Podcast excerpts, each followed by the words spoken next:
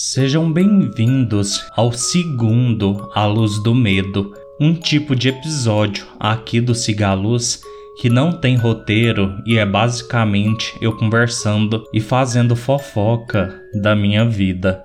Eu acabei de gravar um episódio com uma temática com vários relatos de hospitais incluindo um relato de um hospital psiquiátrico. E eu acabei lembrando que quando eu estava na minha primeira graduação, eu fiz estágio num hospital psiquiátrico aqui da minha cidade. Eu fiquei na ala masculina e esse alojamento do hospital psiquiátrico, ele ficava abaixo do nível do chão. Você entrava e ia descendo.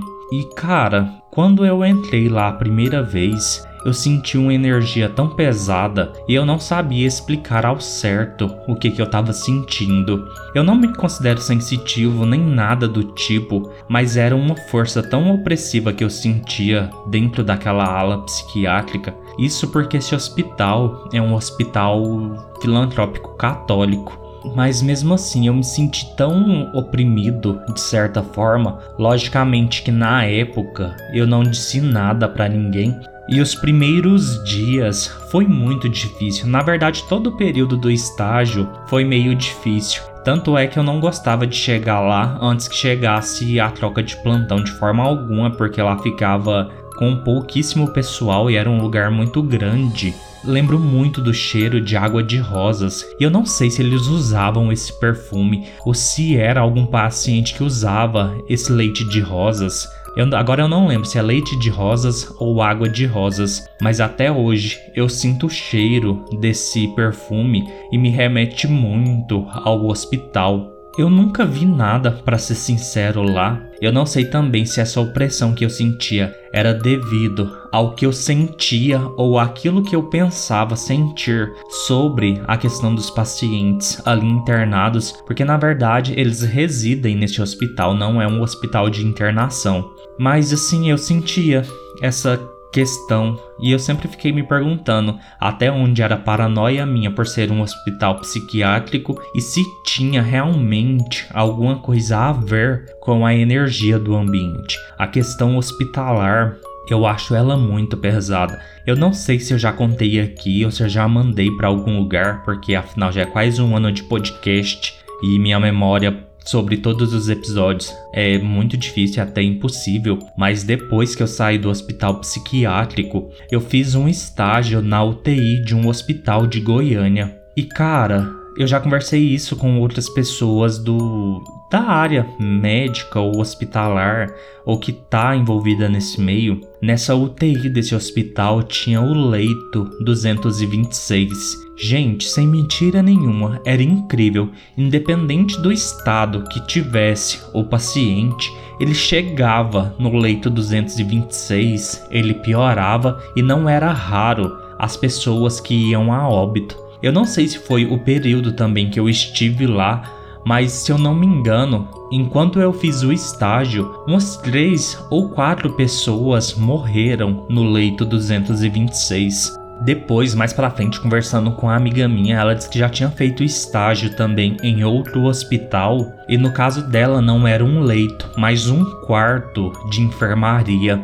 Se você é alguém que trabalha em hospital e tem algum relato nesse estilo, manda para mim, manda aqui para o Cigaluz para ver se essa teoria realmente funciona. Mas eu acredito muito que em hospitais tem esses esses espaços onde a energia, sei lá, é mais pesada, é mais negativa e que acaba consumindo mais vidas. Pode ser loucura da minha cabeça? Pode ser. Pode ter sido uma imensa coincidência que quando eu estava fazendo o estágio nesse hospital teve uma sequência maior de mortes nesse leito? Pode ter sido, eu não descarto de nenhuma forma, mas que era estranho, era. E não é raro você descobrir entre pessoas que trabalham em hospital esses leitos, estes quartos onde o número de óbito é maior do que em todo o restante. Então, se um dia você for ficar internado por aí, eu acho bom você perguntar discretamente sobre a história daquele quarto ou do leito, quem sabe. No último episódio eu falei sobre a questão do dia que minha mãe estava vindo de moto com meu padrasto e eu tive essa intuição muito forte para orar por ela. E do nada, essa semana eu acabei me lembrando, tô na correria do serviço, na produção da semana aqui de Halloween, e eu lembrei que uma vez eu acredito que eu estava fazendo uma calda de açúcar. Não sei se era para pipoca doce ou para fazer um pudim. Isso era comecinho da tarde, por volta de uma, duas horas. Eu coloquei o açúcar no fogo com a água. Nessa época minha irmã ainda morava aqui com a gente, ela não era casada. E eu falei para ela, Letícia, eu vou no mercado buscar alguma coisa que eu não lembro. E falei para ela, vou deixar a calda no fogo e você olha para mim.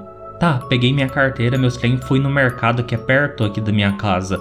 É duas quadras pra frente. E seja lá o que eu fui buscar, que eu não lembro, no, não tinha no mercado. E aí eu teria que ir no setor de baixo, aqui de onde eu moro, para comprar. E aí sim eu ia demorar cerca de uma hora para ir voltar.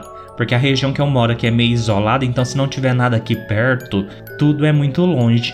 E aí tá, eu falei assim: não, vou lá embaixo buscar o que, o que eu tinha ido buscar. Quando eu passei no portão do condomínio que eu moro, eu fiquei com aquela sensação estranha, tipo, volta na sua casa e tipo assim, aquela sensação estranha. Eu comecei realmente a descer a rua para ir pro outro setor, mas aquela sensação de volta para sua casa ficou ainda mais forte e incômoda, sabe? Eu peguei e falei assim: quer saber? Eu vou lá em casa.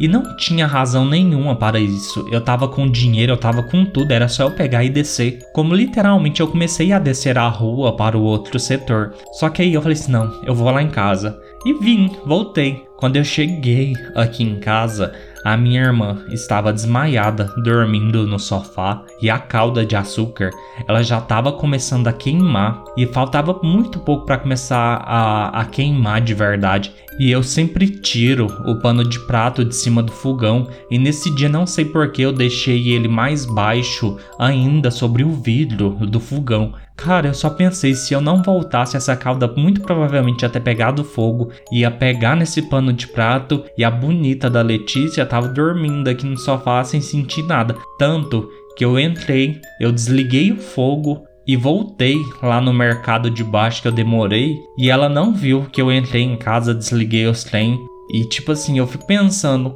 de onde que vem essas coisas?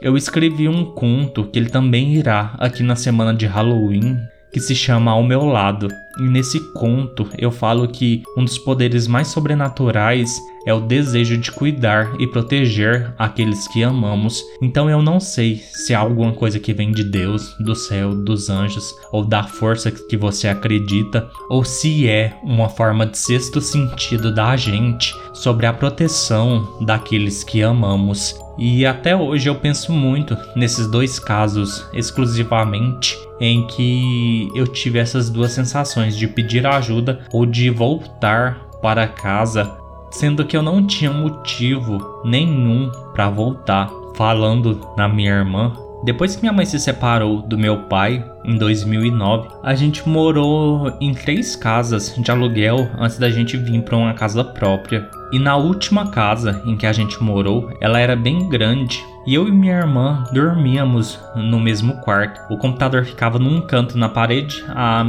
cama da Letícia ficava na lateral, a minha ficava na outra. E eu lembro da Letícia contar um dia que ela estava em casa sozinha e ela escutou alguém mexendo no computador como se estivesse digitando. Ela estava lavando vasilha na cozinha e ela inclusive achou que era eu que estava mexendo no computador, só porque aí ela se ligou que eu ainda estava para a faculdade naquele dia. E essa casa, a gente passou por duas casas na verdade que, que foi meio estranha. A primeira de tudo era um barracão. Eu já contei isso, mandei para um outro podcast, se eu não me engano, a história. Mas sempre, três horas da manhã, dava três pancadas fortes no.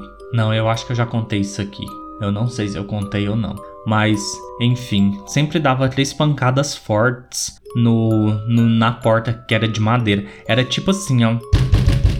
Era bem isso, sabe? E aí era um corredor largo e era um portãozinho de grade lá no fundo. Nosso barracão ficava na última, era o último barracão do, do corredor. E era muito bizarro porque era sempre perto do, do mesmo horário, sabe? E não tinha como alguém bater nesse portão, pular um muro ou portãozinho de grade. E mesmo que se fizesse, dava tempo da gente ver, porque era um portão de grade, você via a rua inteira do lado de fora. A gente não ficou nem um mês nesse, nesse barracão. Na verdade, ficou um pouco mais, acho que com uns dois meses. Mas isso aconteceu regularmente nesse lugar. Era uma coisa muito estranha e a gente nunca descobriu o porquê. Não descobrimos também nenhuma história dali e eu não sei o porquê dessas batidas na porta sempre perto das duas e meia, três horas da manhã. E se eu já tiver contado essa história aqui no Cigaluz, foi mal. Como eu disse, minha memória não é boa para o que eu já fiz aqui no no Cigaluz,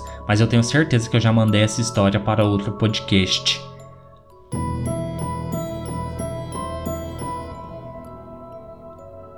Bem, iluminados, por hoje foi isso aqui no A Luz do Medo.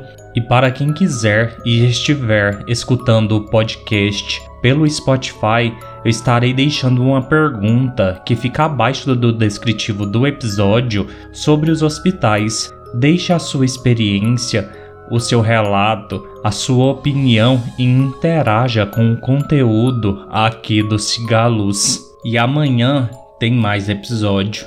No mais, fiquem todos bem e sigam a luz.